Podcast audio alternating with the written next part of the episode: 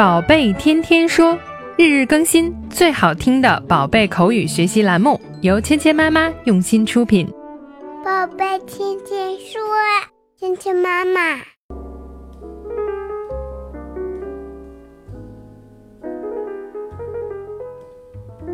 亲爱的小朋友们、爸爸妈妈们，欢迎回到芊芊妈妈和博宁哥哥带给你的宝贝天天说。今天我们继续学习《Little Star》这一集里面的有趣对话。昨天呢，我们说到 Dora 和 Boots 讨论呢，天上的星星离他们有点远。Boots 说：“I don't see the little star，我看不到小星星啊。”这个时候呢，我们就需要借助一些工具了，从背包 （backpack） 里面找到一个有用的工具。这是一个什么有用的工具呢？它能帮助 Dora 和 Boots 找到那个小星星吗？我们一起来听一下今天的对话。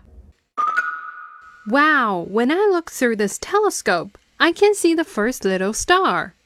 Here, take a look through this telescope. 好，今天的对话我们学的是什么呢？那上一周呢，我们在《医生朵拉》里面学到了一个很有用的工具，那个叫 stethoscope。那么今天呢，我们还要用一个看星星的工具，这个工具叫什么呢？我们一起来听一下。Wow, when I look through this telescope, I can see the first little star. 当我看望远镜的时候，我能看到第一颗星星。那么这里面我们就学到了这个很有用工具的名字。telescope, telescope, 望远镜. When I look through this telescope, I can see the first little star. 当我看望远镜的时候，我可以看到第一颗星星。Telescope 就是我们说的望远镜。在背包里找到了 telescope 之后呢，Dora 把这个望远镜交给了她的好朋友 Boots，让他也看一下。Here, take a look through this telescope. 就在这儿，看一下这个望远镜。Take a look through this telescope. Take a look 就是看一下，看一眼。Take a look，在 look 的后面，我们使用的介词是 through。Through 呢表示穿过、通过。Take a look through this telescope. 通过这个望远镜来看一下。今天我们学到的第一个单词是 telescope。望远镜，telescope, telescope, telescope, telescope, telescope。今天我们学习的第二个单词是 look，看一看。look, look, look, look, look。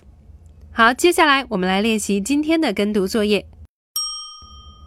Wow, when I look through this telescope, I can see the first little star. Wow, when I look through this telescope, I can see the first little star. Here, take a look through this telescope. Here, take a look through this telescope. Wow! When I look through this telescope, I can see the first little star. Wow! When I look through this telescope, I can see the first little star. Here, take a look through this telescope. Here, take a look through this telescope.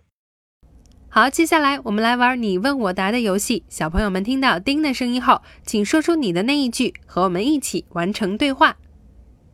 Wow! When I look through this telescope, I can see the first little star.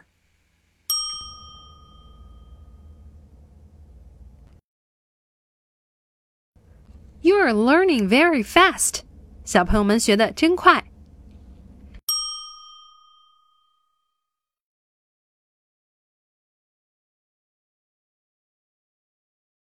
Here, take a look through this telescope. Wow, great work. 好，今天的内容就到这里了，小朋友们学会了吗？